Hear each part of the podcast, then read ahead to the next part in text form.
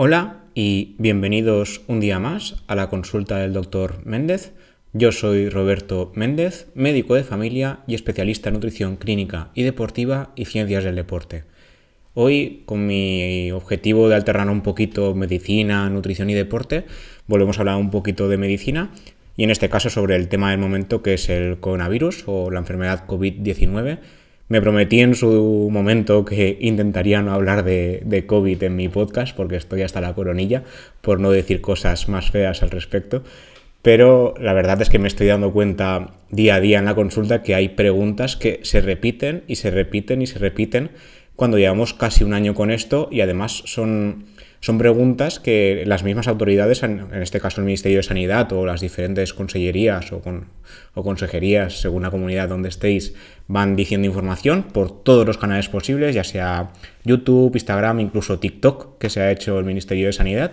En todas las redes sociales, en la tele, en la radio, en todas partes están respondidas las preguntas pero no sé si es ya por dejadez o por hastío, eh, parece que, nadie, se, o se lo lee, nadie se lo lee, nadie lo escucha, o ya hacen caso omiso porque están cansados. Yo creo que es más lo último, ¿no? Porque estamos todos cansados, tanto la, bueno, la población general, por llamarlo de alguna forma, como el personal sanitario desde mi punto de vista, y por eso no estamos atentos a estas cosas. Entonces he decidido hacer un, un pequeño resumen de preguntas y respuestas básicas y en este caso lo enfocaré eh, sobre qué es un caso, un, caso de coronavirus, un contacto estrecho, qué tipos de pruebas hay y qué pasa con las vacunas. Y también haré un pequeño inciso resumen de cómo afecta el COVID al rendimiento deportivo y qué es el COVID persistente. Esto serán pinceladas porque esto puede dar para un programa entero.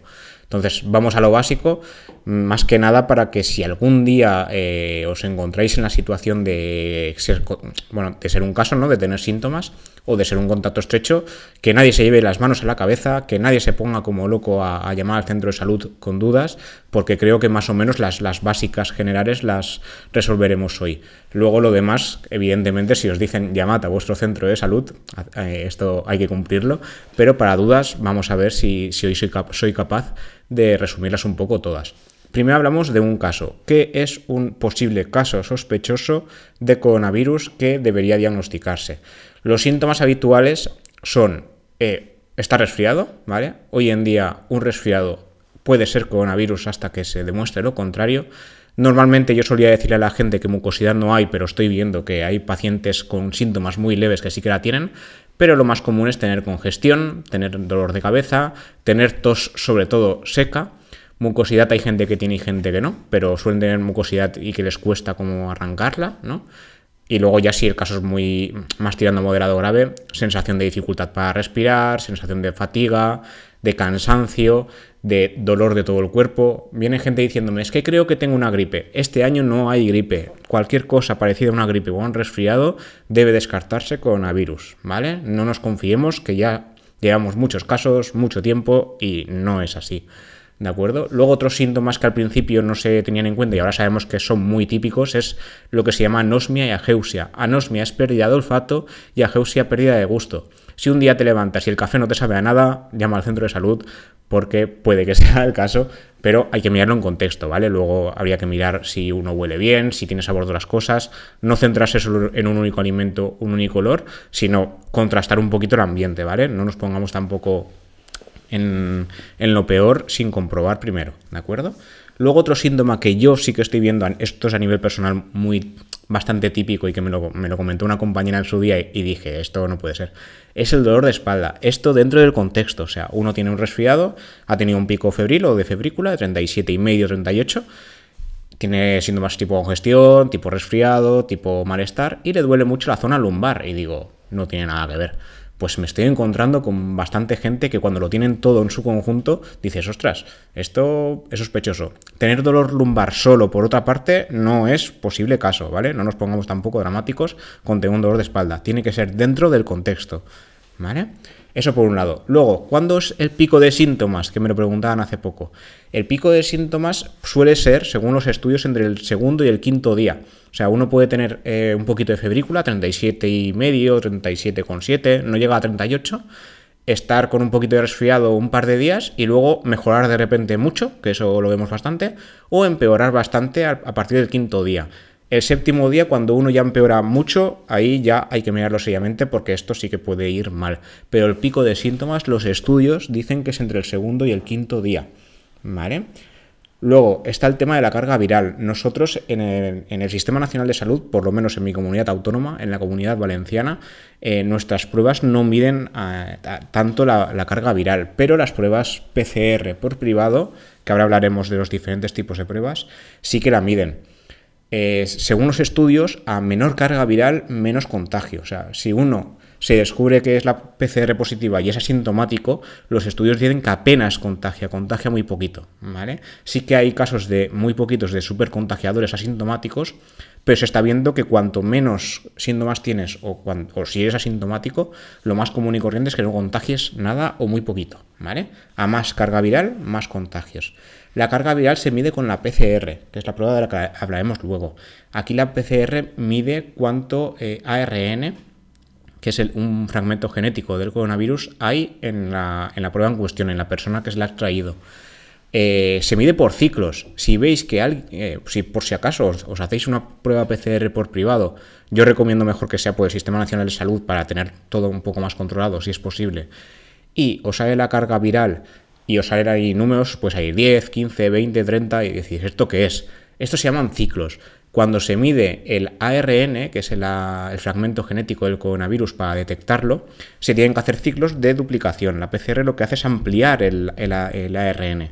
Cuantas más ciclos, cuantas más veces se tiene que ampliar este ARN, eh, mejor. O sea, si uno, eh, una de estas pruebas le sale que tiene una carga viral de 15, quiere decir que han hecho falta 15 ciclos para descubrir eh, fragmentos de ARN. Cuantos menos ciclos, quiere decir que hay más carga viral, es más fácil descubrir el coronavirus. Entonces, se sabe que menos de 15 ciclos es una carga viral alta, entre 15 y 30 ciclos una carga viral media y más de 30 ciclos una carga viral baja y se da como poco o nulo contagioso. ¿Vale? De nuevo a más carga viral, más contagioso, más riesgo de tener peores síntomas, más riesgo de acabar teniendo una neumonía y más riesgo de acabar en hospital y todo lo que concierne a una hospitalización. ¿vale? Entonces, cuando sea una carga viral bajita, bien. Cuando sea una carga viral alta, cuidado porque también tenemos que medirlo según los síntomas. Uno a lo mejor le sale el primer día una carga viral de, de un ciclo de 10-15, que, es alto, y luego los síntomas evolucionan muy bien, porque su sistema inmune pues, ha luchado bien contra la enfermedad y ha ido todo bien. ¿vale? Entonces esto siempre se mira dentro de un contexto. ¿Vale? No todo son números en medicina. Nosotros, quiero decir, si todo fuera números y todo fueran pruebas, yo no serviría para nada, quiero decir, ni yo ni ningún médico. Nos fiaríamos de las pruebas y, punto, ¿no? ¿Para qué estamos aquí? Entonces, esto todo siempre hay que mirarlo bajo un contexto. Siempre que nos digan que ya se ha acabado el aislamiento y demás, siempre será bajo un, bajo un conjunto. No tenemos que mirar si ha sido la PCR, el test de antígenos demás hace X días. O sea, nosotros lo miramos siempre en su conjunto. ¿Vale? Entonces, tranquilidad porque siempre intentamos mirar todo con lupa, en este caso porque hay que hacerlo, en este caso no nos podemos, no se nos puede escapar nada. ¿Vale? Esto respecto a los casos. Luego, ¿qué es un contacto estrecho? Que aquí la gente también hay gente que nunca se considera contacto, aunque es más que evidente, y hay gente que enseguida ha pasado por al lado de alguien a dos metros, o dos, no, cinco metros de distancia paseando al perro y dice, ostras, este me enteré que tenía coronavirus y pasé rurado calma, ¿vale? Un contacto estrecho, según el Ministerio de Sanidad, y esto nunca ha cambiado, quiero decir, esto siempre ha sido así, nunca han cambiado el protocolo demasiado al menos, es alguien que ha estado eh, con, un, con un caso de coronavirus positivo a menos de 1 o 2 metros de distancia, más de 15 minutos sin mascarilla y recientemente se ha añadido sin ventilación. Pero nosotros tenemos en cuenta estos tres. Sin mascarilla, menos de 1 o 2 metros, más de 15 minutos. ¿Vale? Esto se suele tener en cuenta siempre dos días antes de los síntomas. Si yo he estado con un amigo eh, el miércoles, ¿vale? Tomando una cerveza, ahora ya no, porque está todo cerrado, ¿no? Pero imagínate que he estado tomando una cerveza y el, el viernes da positivo, hay que mirar cuándo empezó los síntomas. O sea, si mi amigo empezó los síntomas el mismo viernes, yo soy contacto porque han sido dos días antes. Nosotros miramos dos días antes de los síntomas del caso para dar contactos. Si han pasado tres, cuatro o cinco, ya uno no es contacto, ya no se tiene en cuenta. Es primordial ir viendo si aparece algún síntoma, pero no se considera contacto. ¿Vale? No nos rayemos mucho con esto, hablando un poco vulgarmente, porque es que hay gente que enseguida se considera contacto y gente que no se lo considera. O sea, lo que no puede ser es que yo viva con alguien que ha dado positivo y que ha dado positivo ese día y diga, no, yo es que no me relaciono mucho con él aunque vivamos en la misma casa. A ver, viviendo en una misma casa es muy fácil tener contacto, ¿vale? Seamos un poco eh, lógicos con todo esto. Entonces, Insisto, un contacto estrecho es alguien que ha estado sin mascarilla a menos de 1 2 metros de distancia, más de 15 minutos y en este caso también sin ventilación sería algo a tener en cuenta. Dos días antes de que esta persona ah, diese síntomas, no que diese la prueba positiva, sino de que diese síntomas. Esto es importante, porque hay personas que están 4 o 5 días con síntomas, no avisan a nadie y al quinto día llaman al centro de salud desesperados porque no huelen, no tienen sabor y tienen fiebre. Pues si eso se produce un viernes, y empezó con los síntomas el lunes, todo el fin de semana anterior hay que tenerlo en cuenta, ¿vale? Entonces, por eso es importante llevar mascarilla siempre, porque hay gente que está sin síntomas, a los dos días da síntomas, luego le hacen la prueba y ¡pum! ¡Hala! Positivo tengamos un poquito ya de lógica porque llevamos un año con esto. Quiero decir, no, son, no estoy explicando nada nuevo, son cosas que repetimos todos los días desde marzo, desde marzo de 2020. O sea, estamos a punto de llegar a febrero de 2021 y, y aún esto se pregunta todos los días en una consulta médica, todos los días. Entonces, insisto, tengamos en cuenta qué síntomas hay, que los, he repetido antes, y quién es contacto y quién no. ¿Vale? Luego está el tema del aislamiento. Esto es un tema polémico porque actual, al principio, la, bueno, de hecho la OMS, la Organización Mundial de la Salud, recomienda 14 días y España lo rebajó a 10. Que hay gente que dice, ostras, 10 es muy poco. Los estudios dicen que el periodo contagioso abarca desde dos días antes de los síntomas hasta el décimo doceavo día, ¿vale? La OMS puso 14, pero los estudios dicen que a partir del décimo uno ya no contagia. Entonces nosotros tenemos en cuenta esos 10 días, los 10 días de más contagio. ¿Vale? A partir del décimo día, si uno no tiene síntomas, porque se tiene en cuenta que uno no tenga síntomas ya, ya puede hacer vida normal. Para, o sea, ¿cuándo se hace vida normal? Cuando pasan esos 10 días contando desde el primero de los síntomas y uno está sin síntomas 3 días. O sea, uno tiene que estar sin fiebre y sin tos 3 días antes de poder hacer vida normal. Esto normalmente los centros de salud vamos llamando de vez en cuando, ahora cada vez menos porque no damos abasto, pero intentamos estar atentos y vamos preguntando sobre los síntomas. Si uno va a hacer el décimo día un domingo, pero el viernes, dos días antes, tuvo tos y fiebre, pues no es de lógica que uno se vaya a hacer vía normal, evidentemente. ¿Vale? Luego, respecto a esto, eh, los contactos también son 10 días de aislamiento. ¿Por qué? Porque yo puedo haber tenido contacto con mi amigo el viernes y el domingo él da positivo y yo cuento como contacto porque mi último día que lo vi fue el viernes, ¿vale? y tengo que estar 10 días aislado desde ese viernes. Porque a lo mejor yo no tengo síntomas como le pasó a mi amigo en cuestión, ¿no? Esto es un caso hipotético porque por suerte no he tenido ningún amigo así. Pero eh, el problema es que yo puedo dar síntomas tres días después, ¿vale? Porque los síntomas se dan en, en varios días de diferencia a veces. Entonces tengo que aislarme y aunque me dé por hacerme la prueba por privado o hacer la prueba donde sea que no lo aconsejo, aunque dé negativa, no puedo estar tranquilo porque es que los síntomas muchas veces pasan al quinto día. Es que esto nos ha pasado. Entonces, si yo estaba en contacto con alguien, hay que aislarse desde el momento que me entero. Contar desde qué día estuve y contar qué, día era 10 días. Esto el centro de salud nos lo irá explicando cuando llamemos. Pero, concepto básico, si he estado en contacto con alguien que ha dado positivo, el último día que he estado en contacto se cuenta desde ese día 10 días más. Y en casa, y si hace falta la baja se, da una baja laboral y si no hace falta la baja y estás perfectamente y puedes trabajar desde casa, pues súper bien. Pero hay que estar 10 días aislado de todo el mundo, de tu familia, de todos. Porque tú puedes ser un caso en no saberlo porque estás bien, no tienes síntomas y luego se lía. ¿Vale? Esto nos ha pasado un montón de veces. Luego, el tema de los días. Eh, bueno, ahora son 10 días, como comentaba. Bélgica y Francia tienen 7, con lo cual menos todavía. Ahí desconozco en qué se han basado, pero en España son 10. La OMS sigue recomendando 14 porque son más eh, conservadores en este caso, ¿no? Pero es que hace poco, encima, ha salido un nuevo estudio, que esto lo, se publicará en el periódico estos días, espero, sobre cómo reducir la cuarentena. Esto el estudio mismo dice que no tiene en cuenta cuánto costaría, cuánto costaría a nivel económico y cuánto costaría a nivel de recursos humanos, que ahora mismo en España por lo menos escasean tanto una como la segunda cosa. Sobre todo recursos humanos, me consta que no hay más médicos ni más enfermería disponible, porque estamos buscando y estamos de baja varios ya. Eh, el modelo dice que se podría reducir la cuarentena a siete días. ¿Cómo? Por una parte, eh, repitiendo las pruebas, o sea, uno hace una prueba un día y al séptimo día de síntomas se repite para ver si es positivo o negativo. Y otra es a los contactos estrechos que no dan síntomas, hacerles test rápidos cinco días, un día cada test. O sea, cinco test en cinco días. Esto a nivel de España es inviable, ya os lo digo, porque ya nos está costando hacer las PCRs cuando toca. Así que hacer tantos test rápidos todos los días, ni te cuento. Y a nivel de recursos humanos, de gente que tiene que hacer estos test, vamos, petamos. Pero el modelo matemático lo dice en muchas ocasiones que no tienen en cuenta cuánto costaría en cada país, ¿vale? Actualmente en España se hace una PCR al séptimo día de contacto. Si uno es contacto estrecho de alguien que ha dado positivo, tiene que estar aislado 10 días y la PCR se hace al séptimo. ¿Por qué? Por lo que ya he dicho antes, uno puede estar sin síntomas y dar síntomas más adelante, ¿vale? Entonces se hace la PCR al séptimo día porque es más sensible y es el día más óptimo según los estudios que tenemos actualmente. Luego, respecto a repetir la prueba, el estudio sí que lo recomienda, actualmente en España no se recomienda. Al décimo día, si uno está sin síntomas, siempre hay que valorar los síntomas, se le da de alta y sin más. En el, único caso donde el protocolo del Ministerio de Sanidad sí que aconseja repetir las pruebas es en sanitarios porque nos exponemos continuamente todos los días a gente que sí que es eh, un caso positivo.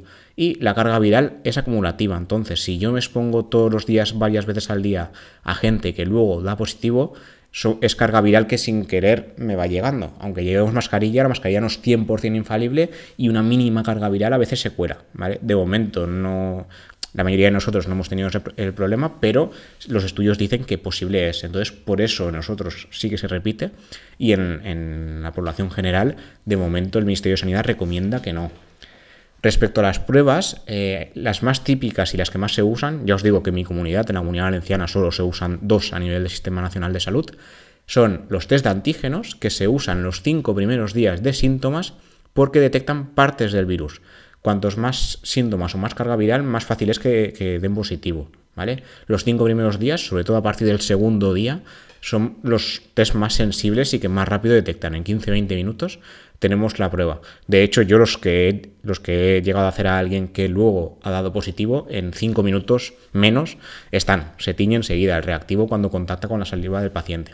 Y luego están las PCRs mucho más sensibles que detectan material genético. Los test de antígenos detectan partes del coronavirus y la PCR detecta el material genético. Es muchísimo más sensible, a veces detecta muy poquita cantidad que no es contagiosa y como os digo, está el tema de los ciclos y demás, pero nuestro sistema no nos dice cuánta carga viral hay. Simplemente dice que se detecta y ya está. Entonces, cuando nos sale positiva, lo damos como caso y hay que aislarlo, ¿de acuerdo? Luego en otras comunidades y en empresas privadas sí que hacen test de saliva que en estos hay estudios a favor y en contra, pero aún no están eh, homologados, por lo menos en mi comunidad. En las demás creo que tampoco. Me he leído recientemente el protocolo del ministerio y tampoco salían. Pero eh, sí que existen y algunas empresas privadas lo hacen. No es hacer el bastoncito dentro de una nariz, como sería el caso del test de antígenos y la PCR, sino que sería una, eh, una muestra de saliva, ¿no? ¿no? Escupir, ¿no? de alguna manera, hablando un poco vulgar, y analizar la muestra. También es bastante rápido este test. Y luego están los test de sangre, tanto de pinchazo en el dedo, que esto me lo han dicho algunos pacientes y yo decía de qué hablan, y ya ahora me lo he mirado un poco y ya sé de qué hablan, es que en nuestro sistema nacional no, lo usamos, pero en las empresas privadas sí. Y luego está el test de sangre, sangre de muestra de sangre como una analítica. En ambos test, tanto de pinchazo como de sangre, se detectan anticuerpos. Actualmente no están recomendados, salvo en casos muy excepcionales. En casos, por ejemplo, de gente que ha llegado a estar hospitalizada, de que ha ido muy mal el tema de, la infección, ha, tenido que estar hospitalizado, ha tenido que estar en agucio y demás, sí que se hacen, en algunos casos, y no siempre, serologías para ver si ya hay anticuerpos, ¿vale? Esto es un poco, un poco más complejo, pero están anticuerpos IgM IgG los anticuerpos IgM son, significa infección activa y cuando hay IgG significa infección resuelta o pasada. O sea, si un test de anticuerpos da positivo, no significa que haya infección. Significa habitualmente que es infección resuelta. Algunos de estos test no diferencian anticuerpos, dicen que hay y punto, y eso es poco fiable. Hay que saber qué anticuerpo hay. Entonces, los test de serología solo se hacen en casos muy específicos y hay que decidirlo dentro de un contexto, ¿vale? No vayamos pidiendo hazme de serología porque eso no vale para nada a nivel privado, porque hay que hacerlo en un contexto, y a nivel público se hace solo en determinados casos porque es que es lo que hay, lo que está indicado. O sea, no hacemos las cosas porque nos dé la gana, las hacemos dentro de un contexto médico. Como digo, si nos basamos solo en protocolos y solo en en pruebas, mm, ¿para qué sirven los médicos? Quiero decir, nosotros nos basamos en, el contexto, en todo, en, la, en si hay síntomas o no, si uno es contacto o no, si uno ha estado muy expuesto, si uno ya tiene pruebas previas, todo. Y eso lo hacemos nosotros como, como profesionales sanitarios.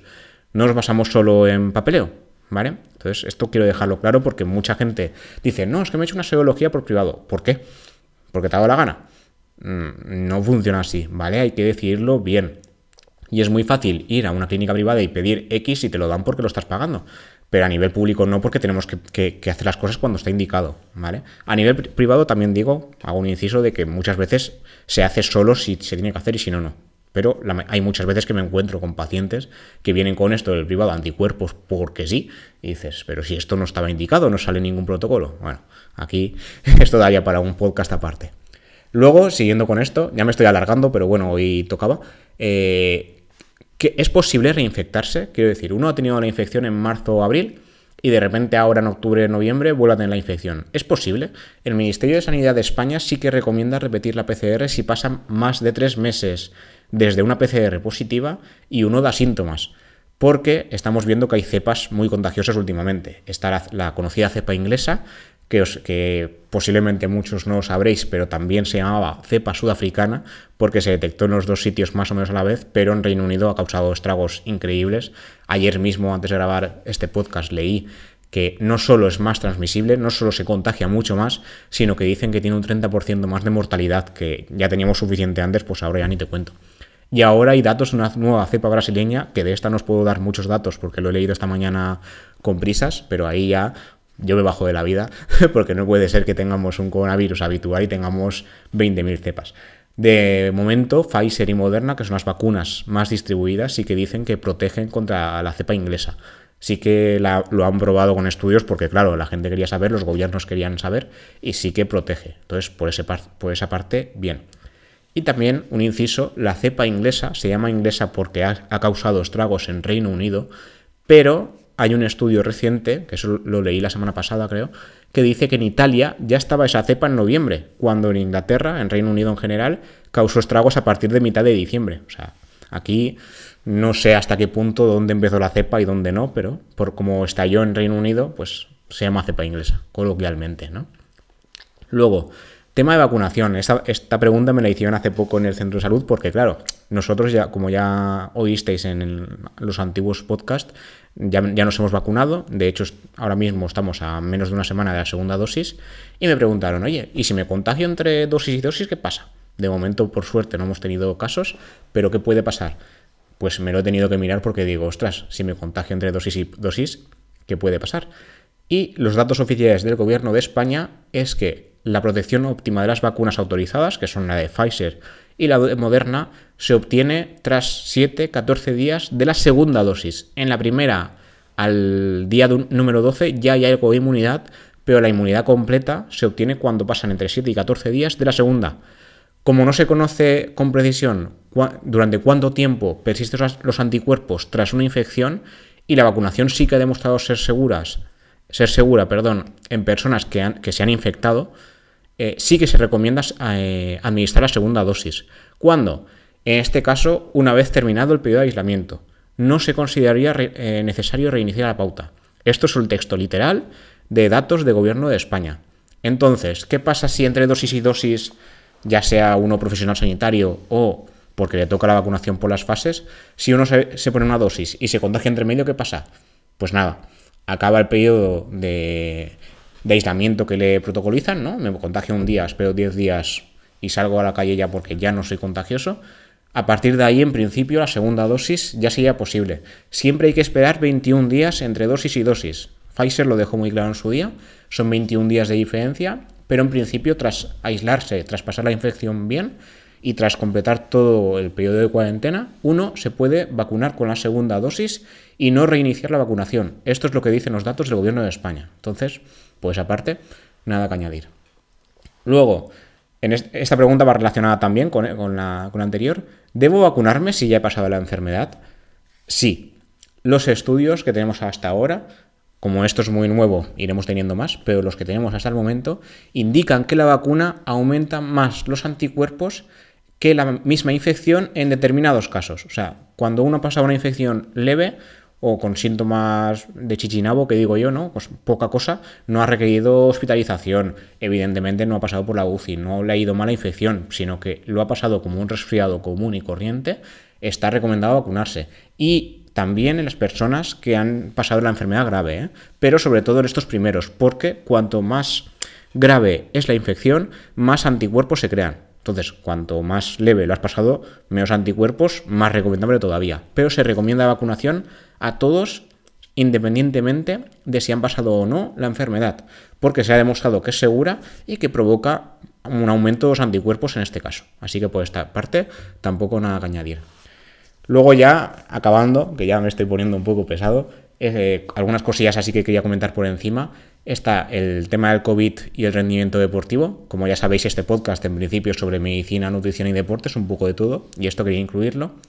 Esto eh, es un poco por encima, pero daría para un podcast entero. De hecho, tenía pensado hacer uno en Diario Runner con, con Pedro Moya en algún momento y lo detallaremos un poco más. Pero en resumidas cuentas, ¿cuándo volver a hacer ejercicio? Depende. Si uno ha pasado una infección leve, como un resfriado, pero ha dado positivo porque el coronavirus provoca estos síntomas, lo que se aconseja es reposo entre 10 y 14 días tras acabar los síntomas. O sea, no tras el aislamiento, sino tras acabar los síntomas. Si uno está 7, 8 días con síntomas, tiene que contar dos semanitas más y luego ya podría volver a empezar a practicar deporte. Se aconseja, esto de momento hay diferentes guías, pero se aconseja que sea un 50% de la intensidad habitual.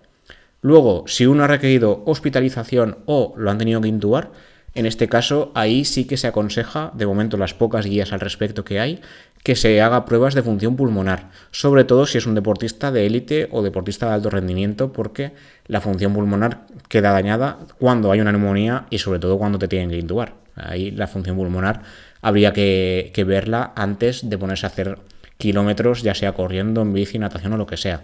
¿Vale? No se puede uno tirar a piscina literalmente sin, sin saber cómo está, sobre todo si es de un deportista de alto rendimiento. Luego ya para casi finalizar, ¿qué es el COVID persistente? Tenemos pacientes, de hecho ya he tenido yo un par, que se quejan de síntomas cuando han pasado medio año, literal, 5, 6 meses, 7 desde la infección. Y dicen, yo es que yo estaba bien y de repente a los pocos meses empecé como a cansarme, con fatiga, con dolor de cabeza, de manera repetitiva. Y, pero yo estoy bien, no tengo ningún síntoma es como algo subjetivo. Se sabe que, hay, eh, que existe el COVID persistente, es un porcentaje entre un 10 y 15% de los pacientes que pasaban la enfermedad. No os lo puedo decir seguro porque es algo que he mirado así de por encima y quiero hacer un, si, si interesa, haré un capítulo aparte y existe, quiero decir, uno puede pasar el COVID, estar perfectamente y a los meses empezar con síntomas de así específicos, eh, cansancio, fatiga, dolor de cabeza. No es una reinfección, sino que es una persistencia de, de los síntomas. Esto muchas veces, si no hay más síntomas que puedan dar lugar a que sea una reinfección por una cepa diferente, simplemente hay que tratarlos de manera sintomática. Esto hay que analizarlo bien, ¿vale? Si uno tiene síntomas similares, habría que hablar con el médico que tenga cada uno y discernir un poco si es una reinfección o es un COVID persistente, ¿vale? Es una cosa aún en estudio y aún tenemos que ir viéndolo. Y para finalizar el tema de las vacunas, aquí no me voy a enrollar, ya hablamos de esto en el, primer capítulo del podcast, por qué yo sí me vacuno, y en el siguiente, y en el tercer, cuarto capítulo, no recuerdo cuál fue al final, de yo ya me he vacunado y os explico un poquito eh, efectos adversos y demás. Está recomendada la vacunación en prácticamente todo el mundo. Hay casos esporádicos donde no se recomienda, pero no por nada, sino por falta de estudios. En menores de 16 años, en embarazadas o en la lactancia, de momento eh, las guías dicen que hay que tener precaución o evitar de momento la vacunación hasta que tengamos más datos. Por lo demás, sabemos las fases. Las fases no las quiero explicar porque me las van cambiando y al final es un rollo esto de explicar una cosa y que al siguiente podcast me toque corregirme. La primera fase son sanitarios, sociosanitarios y personas que iban en residencias, ya sea residencias de ancianos, residencias de personas con discapacidad, residencias del tipo que sea de tipo sociosanitario. Y la siguiente fase ha dicho recientemente el gobierno que serán personas mayores de 80 años. Y luego a partir de ahí no sé cómo lo harán porque al principio dijeron una cosa y ahora están como adaptándose a la situación. Entonces Yo, como siempre, sí que recomiendo vacunación. Yo no he tenido ningún efecto adverso. Espero tener que, que vacunarme pronto de la segunda dosis. Ya nos han dicho el día exacto y demás. Y, poco más. Hoy era un poco. Me ha quedado un poco largo. Llevamos media hora aquí de cháchara. Pero espero haber resuelto muchas de las dudas habituales que oigo todos los días, sin exagerar, todos los días en la consulta, ¿vale? Repasemos. Los síntomas se parece mucho al resfriado, no os, confiéis, se parece mucho a una gripe. Hay que tener en cuenta qué es un contacto, menos de eh, más de 15 minutos, sin mascarilla, menos de 1 o 2 metros de distancia. Y hay que aislarse igual. Si uno está en contacto con un caso positivo, si se hace la prueba por privado, por público, donde sea, y da negativo, me da igual. Tienes que estar 10 días aislado, porque si la prueba se hace muy pronto, luego pueden haber síntomas, prueba positiva y la hemos liado, ¿vale? Y nada, todo eso es lo que os quería contar por hoy. Espero haber eso, resuelto muchas dudas y que tranquilizar un poquito sobre la situación. Poquito a poquito espero que salgamos de esta y sin más, Cualquier, como siempre, cualquier crítica, cualquier comentario, cualquier aporte que queráis hacer, os invito a dejar el comentario o la valoración en, Spotify, en iBox, en iTunes, sobre todo las 5 estrellas de iTunes y una valoración por escrito me vendrían genial para seguir llegando a más gente. Y poco más, nos vemos en el siguiente capítulo. Hasta la próxima.